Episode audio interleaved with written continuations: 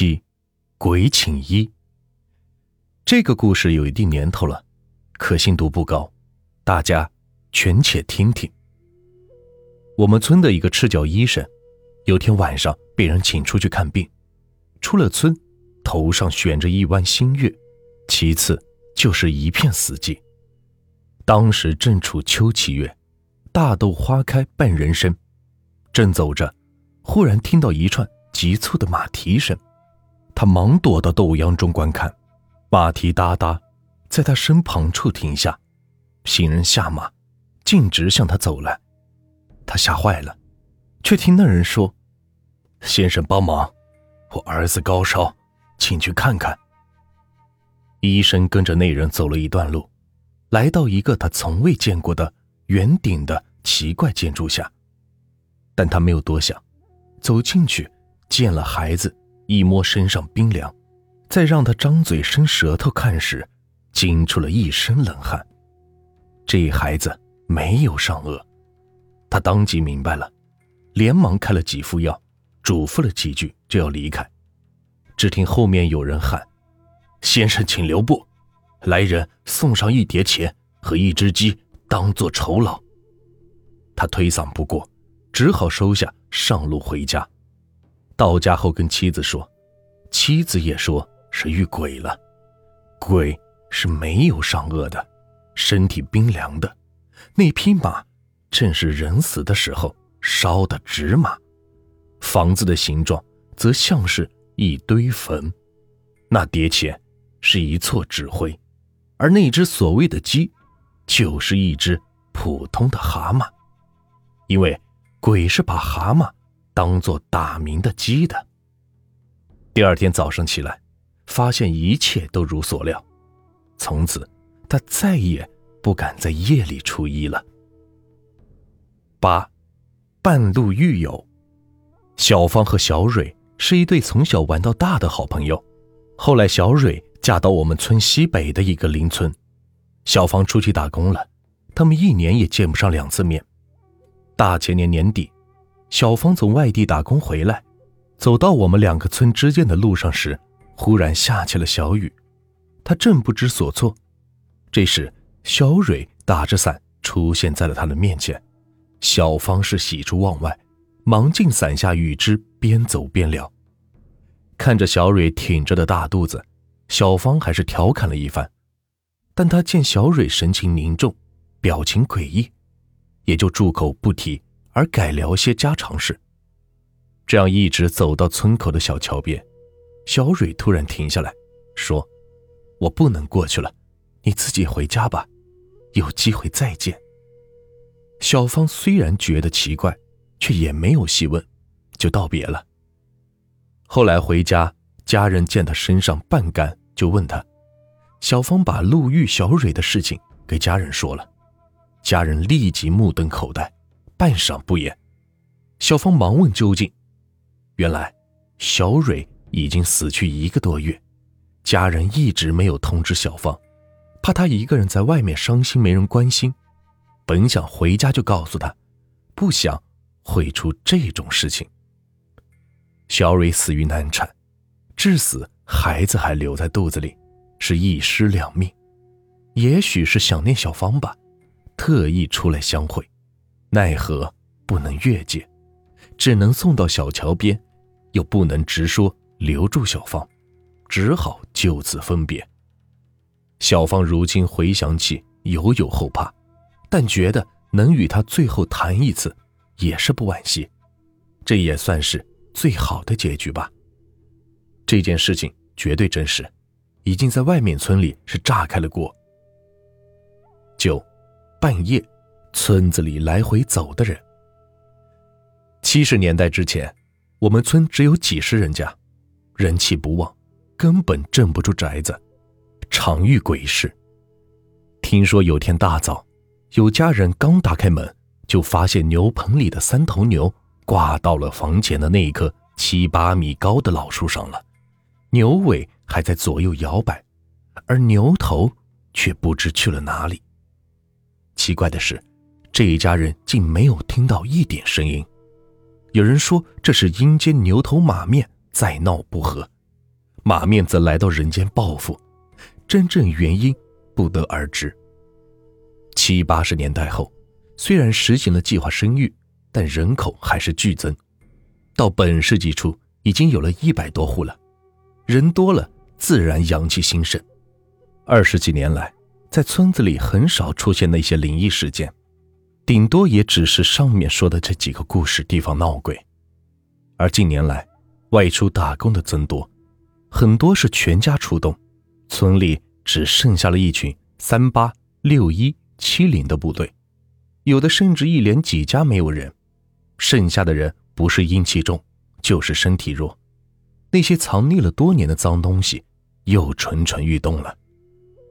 今年暑假，我回家住了一个月，整日是百无聊赖，陪小孩玩，陪妇女老人打牌。在一起久了，发现他们常谈最近我们村出现的一个人。这事首先是我们的一个大奶奶提出的，问大家知不知道近来那个夜里在我们村东西来回走的人是谁。说完，大家都随声附和。见过的人不少，七嘴八舌说的很乱。我来总结一下，说最近一段时间，每到晚上。总有一个六七十岁的胖老太太，在我们村中间的那条大路上，从村东头走到西头，再返回来，从西头走到东头，就这样来回反复，往往走到大半夜，人们都睡去。没有人认识她，没有人跟她说过话，也没有人看清过她的脸，只是看体型很像村里的一位老太太，但行动僵硬。走姿不像，更何况我们村那位老太太，自过了年就已经是病得卧床不起，而且是天天有人守着，不可能是她。于是大家只能猜测，却没有人敢于真正的去看看她的真实模样，只有让心中充满疑惑与恐惧。正当大家商议着要请个师傅来看看呢。就在我写着这些故事的前十天，村里的那个病老太太去世了，大伙都忙着帮她料理后事，没有去在意其他的变化。后来埋葬几天后，大家才猛然觉得，那个来回走的人已经有段时间没有出现了，直到现在，平静如常。据说，以前看到的那个人，可能正是那个老太太的灵魂。快死的人的灵魂是可以在身体极度虚弱或者没有意识的情况下脱离躯壳的，而他为什么要来回走动呢？难道是留恋这个世界，想多看几眼自己生活过的地方、相处过的人吗？文章写到这里，我把文章也发到过网上，有人说比较真实，但也有人说是不相信的，问我。是不是生活在地府？不然哪里会发生那么多的事情？还有人说我描述的不够恐怖，没有渲染出鬼故事的那种气氛。我想说的是，而只是在简单的叙述一下我们那里发生的事情，并不想刻意的去修饰。我觉得没有什么必要。其实我也觉得奇怪，不过风水先生给我们看过，说这个与我们村的格局有关。我们村是这样的：北从汤原起，南至乱葬岗那边的一条河，是条正南正北的路；那条河是正东正西的，然后又有一条从汤原起到这条河的西北、东南的路，这样几乎形成了一个正直角三角形。我们村正在重心上。不过，风水先生不是这么讲的，他说。这形状神似一个拉满的弓，我们村正挂在箭上，被射往西南方向。那里有一片水域，方圆几里都没有人住，那才是我们这里最恐怖的地方。我们村虽然离那儿很远，但是箭是要往那儿射的，于是那里的统治者可能比较照顾我们吧。那片水域我基本上是没有去过。只从附近是经过了几次，也没见到什么特殊的东西，听说过的倒是不少。以后我也会陆续的给大家说些。下面，我将要说的是发生在那条西北东南路上的事也就是那根紧绷了的弓弦上发生的怪事。我们村房子一律是大门朝南，无一例外。村前有一条小路，西通南北路，东连那条穴。由于往东走，西北拐角时角度比较小，所以这里很危险，一不小心就要出事故。特别是开大车的，翻进那个锐角的行里好多次，其中有一次还砸死了两个人，事闹大了。这事没几年，两千年后。我们村外出打工的人多了，人呢也是渐渐的富裕起来，建楼房的人家多了，每年都有好几户，自然送沙、灰、石、砖、水泥的车也会络绎不绝的开入了村。有一天晚上，一辆拉石子的卡车下坡时弯转大了，也没有踩住刹车，结果连人带车带石子全部砸进了小塘里。只听到“轰”的一声，我们村人跑出来看时，其中一人已经是当场身亡，变了形的车门陷入了他的脑袋，电灯照着他白花花的脑浆和鲜红的血液躺在一起，令人胆战又作呕。另一个人被石子压碎了胸腔，在石子下露出了嘴巴，一遍遍用微弱的断断续续的声音喊着。拉我出来，拉我出来。但是由于石子压的很多，没等大家把他拉出来，就已经断气了，死不瞑目。自此，大车再也不敢从那儿转弯，宁愿去绕那条南北路。而一大段时间，每到晚上，就没人再敢从那儿出事的地点经过。有一天，一个失魂落魄的人跑到我们村，告诉说。有人在路头翻车了，里边的人一直在叫拉我出来，让我们村的人赶紧去救。等大伙到那儿看时，却哪里有人，只有个空荡荡的水塘。那个报信的人也丈二的和尚摸不着头脑，站在那儿支支吾吾的发呆，不明白刚刚为何会看到有人。然而，距离水塘近的人家说。每当阴天的晚上出事的那个时候，总能听见那个塘里有人哀求：“拉我出来，拉我出来。”声音是极其的悲惨恐怖，让人不忍入耳。不过，因为未被人证实，不敢妄加相信。或许，并非事实呢。十，排灌站。不知道这是不是我们这边的专有术语？其实只是一间小屋子，用于在旱季给水稻浇水时盛放大型水泵的。因此，这间小屋子只能在野外了。那是九十年代初用的，当时我们觉得好玩，经常爬到房顶上，或是从长长的输水管道里来回钻着玩。那时候身子还小，爬在里边是挺宽敞的。九十年代后期，因为我们改道试验失败，又种回了小麦，于是排灌站则废弃至今。现在去看时，只见墙的下面一半已经是长满了青苔，房子是破破烂烂，一个黑漆漆的门洞。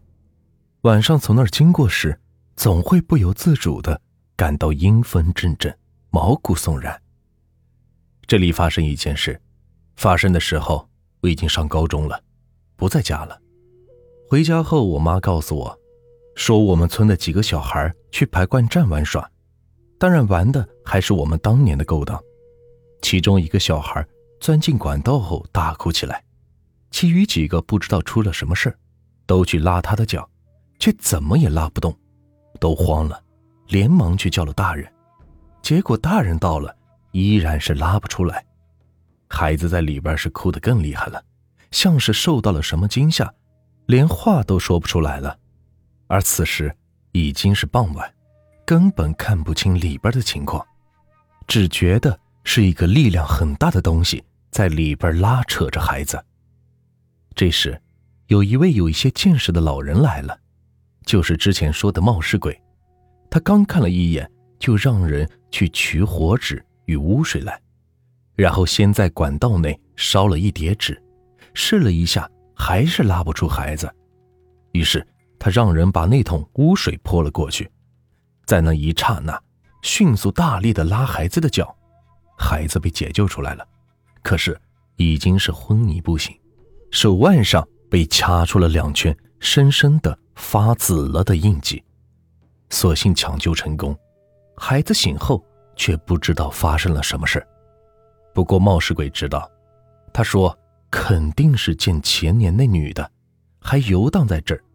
至于刚才的做法，他说那是先礼后兵，让他明白我们是逼不得已，以后不要再找我们的麻烦。鬼怕污水，怕恶人，更怕不怕鬼的人。提到那女的。还得从十几年前说起。这件事最早是由我的一个远房五叔叔经历的，那时也轰动了远近几个村。我曾经缠着他，让他把事情从头到尾的跟我说过一遍。十几年前，我叔叔二十出头，一年四季在外出打工，只有农忙节和过年的时候会回家。那年卖忙假。叔叔上午到家，下午就去干活了。天快黑的时候，忽然来了个三级之大，肚子犯鼓了。而当天麦子基本是已经割倒在地，只有不远处的排灌站还算隐蔽。况且本来就成了来往路人排泄的好去处，这时当然会去那儿了。刚走进去，就闻到一股腐臭味儿。不过里边本来就很多的粪便，有点味道是很自然的。谁知刚进行到一半，一个女的走了进来。由于当时叔叔还没有结婚，羞的是连头都没有敢抬。